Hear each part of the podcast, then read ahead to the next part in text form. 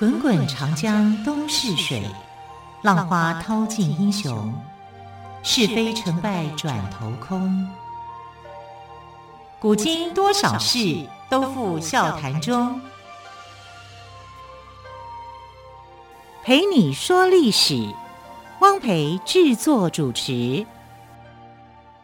欢迎朋友们收听今天的《陪你说历史》节目。好，今天是大年初五，还是农历新年期间哦。新年快乐！同样的，再次为朋友们邀请到历史专栏作家于远炫老师来到我们节目当中。老师好，主持人好，听众朋友大家好。好，老师，大年初五在年节习俗上有什么样要注意的呢？又是今天又是什么样特别的日子呢？其实大年初五是一个阶段日。阶段日，对对对，我们讲初一早，初二早，初三睡到饱，对，然后初四呢接神嘛，对啊，然后初五呢叫隔开，隔开，隔亏哈，就是年做在这里做一个分隔了啊，就是从初五开始。你就要开工大吉了，嗯啊！你要开始去慢慢收心。很多的公司行号都会在这一天，即便没有正式开工，也会有一个开工的一个仪式。对，但很多店也在这一天开店了。对，那为什么要选在这一天开工啊？这一天开工大吉，当然财神呢？啊，对，对不对？财神。但是昨天不是是呃接神吗？对，昨天是接神。初四接神，不止接一个，是接众神，接众神回来啊。那今天这一天呢，是迎财神，是特别指财神。财神啊，那财神到。对，为什么这一天接财神呢？这这迎财神呢？这天是财神爷的生日。哦，原来大年初五是财神爷的生日啊！对呀，那我们等下是不是要来一首生日快乐歌？祝你生日快乐！所以他生日一定要讨他欢喜嘛，所以要去迎财神啊。那迎财神里面做的第一步就是先要把家里面清干净，叫做送穷。哎，那我们就讲说奇怪了，初四也送穷，初五也送穷，初六也送 穷，每天都要送穷才对的。对对对，就是说各地的习俗上面呢，送穷是一个很重要的步骤啊。就迎财神之前，你要一定要先把贫穷给送走，把那个穷神赶走。前穷神就是扫把星了。嗯、那我们上次在讲说，呃，《封神演义》里面扫把星是谁？姜子牙的老婆，太太，对，他好可怜、哦，可怜 扫把星穷神这样，这样也可以名垂千古。哎，下次来改。早一天来好好的说一说姜子牙的老婆。对对对，我们也 我也很想认识他一下。反正就是你一定要先送穷，再迎财神啊，所以一定要把家里面的垃圾清干净。不管你是初四送穷、初五送穷、初六送穷，或者这这三天你都可以送、嗯、啊。那呃，其实意思是这样子，我们欢欢喜喜迎财神。一年有三百六十五天或三百六十六天哦，我大概有呃。三百六十天在送穷，好，所以送穷，呃，我们讲大年初五啊，也被称为叫做破五，破就是呃破开的破，好、嗯哦，就是这个呃，其实就是说整个新春活动到这里呢，从大年初一到初四，哈、哦，这是一个阶段，从初五以后又是一个阶段，我们的日子。日日常的作息要恢复到正常的时间了，嗯、呃，很多的禁忌哈，就到初五以后就不再是禁忌了。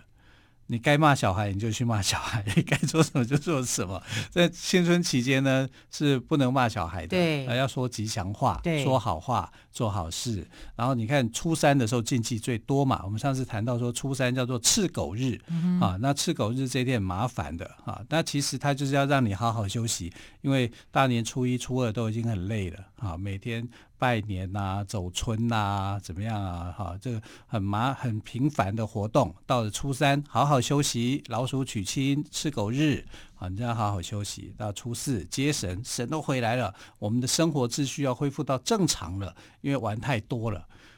但是今年比较不一样哈，因为我们今年有十天假，十天假真的，你现在要大家收心，恐怕还不行啊。对，因为还有好多天要这个周休假日还要过啊、嗯，这样子就麻烦啊。但但在古代的话，农业社会的话啊，初五啊，这是一个阶段性的任任务完成了，慢慢慢慢要收心了啊。然后啊，初五这一天，因为是财神爷的生日，所以呢，呃，就很多店会在这一天开工。哎，开工是不是你就要上班了？有的人不一定哦，他可能就是我先开工。然后就是一个仪式了，对，就是一个仪式。在、嗯、这个仪式，大部分在初五的时候就会完成、嗯、啊，因为每个人都想要财神到你家嘛。真的，对呀、啊，财神爷应该是最受欢迎的神了。的确是啊，但是财神爷有很多人嘛。对啊，就是文财神、财神爷。对，上次你有提过，财神爷有文财神跟武财神。对对。那这个大年初五到底是哪一个财神的生日呢？通常来讲，指的是武财神赵公明哦，赵公明对赵公明的生日啊，就是大年初五啊。那大年初五这一天呢，呃，因为他跟他的四个部将啊，就分为东西南北中，所以他们也被称为叫做五路财神。微微，你要写东说东邪西毒，南帝北丐中神通，你也太我我我我那武侠小说看太多了，再次跟听众朋友致歉。嗯。所以大年初五这一天，五路财神的生日，对不对？哈、嗯，老大嘛，赵公明领头嘛，啊，那其他四个这个部将跟随着他，啊，一起享受人间的烟火嘛，啊，所以要呃选择一个吉时良日，哈，打开家中的大门跟窗户，就要打开的哦，因为你关起来，你不就是拒绝财神？那只要打开就好吗？口中要不要念念有词？什么要欢迎啊？财神到，财神到，当然要啊！你要去呃烧香啊，去祝祷啊，去拜拜啊！好，欢迎财神来我们家啊！好，所以你要去呃三生四果啊，点蜡烛、烧金纸、放鞭炮，好，就有迎财神的一个呃活动的一个形式啊，或者叫做做祭财神啊、接路头等等的啊，希望财神爷能够把金银财宝带到家里面来。哈，这是满足大家的一种幻想。大年初五其实还蛮有味道的，哈，去接财神。那有人会跳加官，加官进爵，多有趣啊！真的耶！好，所以呃，这个然后还有天官赐福啊，上面那边写的天官赐福，天官是另外一个官哦，他不是财神哦，他地位比财神还高啊，因为他是天官啊，是三官大帝，三官大帝里面他是算是那种。跟上帝同等级的那个位置，对，帝王嘛，哈，三官大帝有天官、地官跟人官，那他们三个人生日都不一样。天官的生日就是正月十五，啊，这是不是元宵节？所以元宵节叫上元节哦，啊，上元节就是天官的生日，哈，所以上元就是上元、中元、下元。嗯、你看又有中元节，中元节是七月十五，农历七月十五，然后呃，下元节是十月十五，好，那。呃，正月十五这一天，天官的生日，那天官会赐福，降下福分，好，所以所有的官里面呢，最喜欢的就是天官了，哈，因为天官会赐福。那地官呢是赦罪，赦免赦免众生的罪，哈，所以有一些呃犯罪的一些什么，他会去宽恕，哈，天官赦罪，有博爱的精神。那地人官或者叫水官，水官就是解厄。啊，赐福赦罪解厄，这是这个三官大帝的这种跟呃，我觉得就是有慈悲心呐，哈。但是呃，天官不只有慈悲心，他会把福分分享给大家。那有天官赐福跟跳家官，这有什么不一样呢？跳家官就是财神。啊，他是跳加官，加官的意思就是加官进爵的意思。哦，他不是跳给天官看啊？啊，不是，不是，我以为是，我以为他要跳舞给天官看啊，要取悦天官的心。那天官就是，这完全是两回事，就对了。高度就是我把平安，我把福分赐给大家啊，是这样子的。好，所以上元节里面，呃，它的含义是这样啊。那上元节就是另外一个年的气氛了，叫做小过年。那小过年因为这个这个习俗啊，在过去的时候是更受欢迎的啊，等于是因为过年就放很多天假，对不对？小过年大概可以放三天或五天，就看是处在哪一个朝代。而那一天的这个灯火灿烂，而且没有宵禁，因为过去是有宵禁的，就是你到了这个夜晚以后就不可以随便出门了，好，要管制的。唯一不管制的时间呢，就是在元宵节的时候。啊，元宵节不管制，那个传说的故事也很多啦。对呀、啊，然后就很浪漫嘛。嗯、所以元宵节是真正的中国的情人节。情人节对，还有很多的浪漫的故事在元宵产生。这样，呃，月上柳梢头，人约黄昏后。对，哎，黄昏后你还可以约会，那是什么时间呢？特殊的时间嘛，要不然这个警察就会追过来，哔哔哔，犯规，赶快回去睡觉。而且以前又没有路灯，对呀，对不对？很暗，那就也有治安问题了。所以就蓦然回首，那人却在灯火阑珊处。灯火啊，大家在那边提灯笼，在那边看呐，那烛影晃动的时候，哎，我等的人就在这边了。哎，可是说真的，我觉得这些习俗可以流传到现在这么久，也真的不容易耶。对，这这多多归归功于宋朝人哦，就发明了很多的花样啊。就是在过年的期间哦，他们几乎每一天都有每一天的庆祝的活动啊，那典礼非常的多啊，甚至有些习俗啊，他们过年的时候大家有一个习俗，这个我觉得是有点不太好，是什么知道吧？赌博，就古代的时候呢，过年期间是可以开赌的，嗯哼，啊，就是呃小赌怡情，大赌乱性啊，反正就就是在这个时间呢。我是可以开放啊，就是不会去抓那么严格，好像我们现在也是这样嘛，对不对？就一般的家常性的聚会活动，你去打个牌啊，摸个麻将啊，不会去禁止啊。可是如果是在平时的话，你可能会被当做是一种啊赌博罪啊，在没有在过年的时候就没有这种的啊，过年是开放的啊，所以在古代呢，这个过年的期间其实也是各种赌的兴盛期啊。但我是觉得这个就可能要调整哈，不要做这种方式了，因为赌博毕竟不是一件好事啊。当然，好，刚刚岳老师在节目一开始就有特别强调哦，过年期间要多说好话，对，对不对？其实我觉得平常就要多说好话，说好话做好事，对，对，那个存好心，对不对？这样的，其实你有没有发现，有这样特质的人，他的运势也会特别的好，哎，他的福分就会来，对，天官会赐福的。我们休息一下，再请岳炫老师来跟听众朋友们分享喽。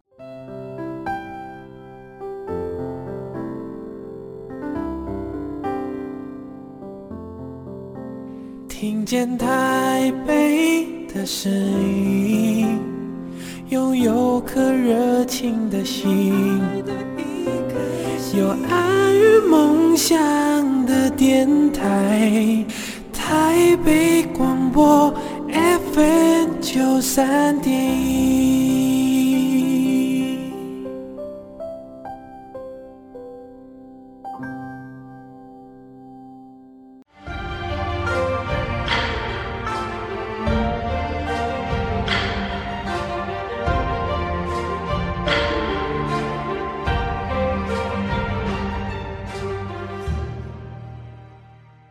这里是陪你说历史节目，我是汪培。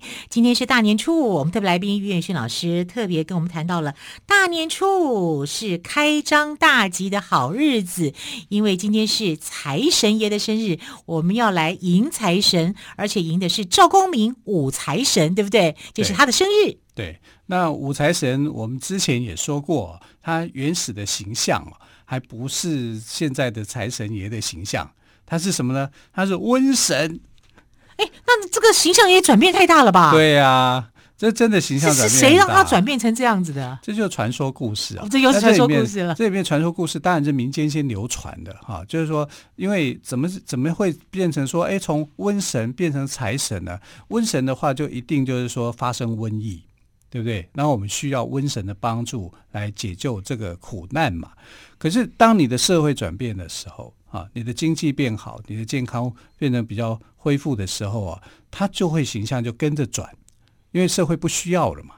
啊，所以瘟神的这个形象改变呢、从你看从汉朝开始，它可能就是是瘟神的形象，到了宋朝以后就变了，它就变成接近于财神的状况了。对，瘟神跟财神的状况。瘟神是守护健康嘛，对不对？或者是你散播那种疾病嘛，对啊，是这样子。好，那就表示说你这个社会里面呢，正正在流行一些瘟疫，呃，难以处理的疾病。可是当你变成是财神的话，这个社会需求的是经济的发展嘛。嗯，那宋朝就是那个社会的一个呃最好的一个写照，因为宋朝经济太繁荣。啊，所以他可能已经去减少了这个疾病的产生。其实宋朝的医学发展也很进步啊，所以到了宋朝的时候呢，基本上啊一些这个瘟疫啊，已经在这个时代里面是比较少见了。比较多看到的是经济上的繁荣发展。那经济上的繁荣发展以后呢，你的瘟神的形象就慢慢的就弱化了。弱化以后，它就变成了财神的形象就出现了。因为社会上大家希望的是追求富裕，啊，所以呃，这个赵公明的形象就从瘟神，啊，从然后从这个时代从宋朝开始，逐渐的变成了财神。那到了元代以后，啊，这个财神形象就更完整了。到这个《封神演义》明代的时候，就已经把写成为是财神了，好，就已经摆脱了过去的这种穷凶极恶的那种样子，好，甚至呃，他在做一个呃神明的一个神格转化的时候，好，讲善罚恶嘛，哈，所以罚恶的那个部分也不见了，只剩下讲善了。好，就是大家就发现说赵公明真可爱，但在《封神演义》里面还是有留下他的一些传说故事。哈，比如说，哎，他明明就是帮助纣王的那一方啊。对呀、啊，我们始终对纣王的印象不是太好啊。对呀、啊，那帮助纣王那一方，为什么他还封财神，封的这么好的一个位置啊？那是因为他这个人也是正直。啊，那他既然正直，之前我们也跟于老师请教过这个问题啊。他既然正直，他为什么要去帮助纣王呢？因为他觉得效忠君主，效忠君主、啊，对，那是我的国家，你们等一下是他是我的君主，我他说什么要听命于他，对，这叫理念就不同了啊。所以可能是因为这样子啦。然后这封神是无私的，不会说因为你是哪一个阵营，然后我就不封你为神。所以这个封神有点，就是说，呃，大公无私这样。你你已经死了嘛，死了以后，那个你的灵魂受封为神格，那你的神格里面，我就看你的一个贡献度啊，所以他就被呃称为这个真君啊，叫做金龙如意龙虎玄坛真君。你看。呃，名字还这个名字，对，名字会不会太长一点？我这样子听这个名字哦，对，感觉有点像道家的感觉，因为道家道教，对对对对对，都是什么真君什么真君，对，他的确他是道家嘛，道教了哈。道家的话，我们会讲说道家思想是思想，那道教的话，道教就是一种教派信仰，对对对。那这个金龙如一正一龙虎玄坛真君，哎，然后底下的他的四个部将。就被封为四个正神嘛，但这个四个正神里面呢，嗯、其实我们听了会都觉得哇，好可爱哦，对不对？好想要一个招财使者陈九公、招宝天尊萧生、纳真天尊曹宝和，还有这个力士仙官姚少司。哇，你看这个招财纳真，对不对？招宝力士。哎，都是跟钱财对啊，都是好棒的，通通都来我家多好啊！而且呢，他的名字也很有趣，哎，对，跟那个好像是什么像中山北路、中山南路一样啊。他是天官东路五财神招宝天尊萧生，感觉好像是一条马路，你知道吗？天官西路，这个好像在天庭上还有这边，因为它是东西南北中，所以叫五路嘛。对啊，对啊，感觉像天庭也有也有，好像有红绿灯、斑马线那种感觉。啊，天官西路是五财神，纳真天尊曹宝。天官南路是五财神招财使者陈九公，那么天官北路呢是五财神力士仙官，力呢就是大发力士的力士，力士仙官姚少司，所以五路财神掌管天下四方财库。哦，这个财库范围还蛮大的，很大呀。哦、对啊，所以有人就会去所谓的求财嘛，求财库啊，就会去烧金纸哈，去。供奉这个五路财神，那常见的烧金纸里面呢，他会画的那个五路财神啊，就是文武两路的官员，还有这些哎呀招财啊、招宝啊、啊力士纳真啊这样子啊，就是整个来讲啊，迎财神真是太棒了啊，因为钱财都在我家，那种感觉非常的舒服啊，这是人间的一种渴望哈，民间的一种渴望，所以财神的这种形象的转变。你看，从过去瘟神的那个样子，到现在变成一种，就好像善财童子那样子啊，给你这么多的金银财宝，财神的那种形象啊，就显示说这个时代在改变了。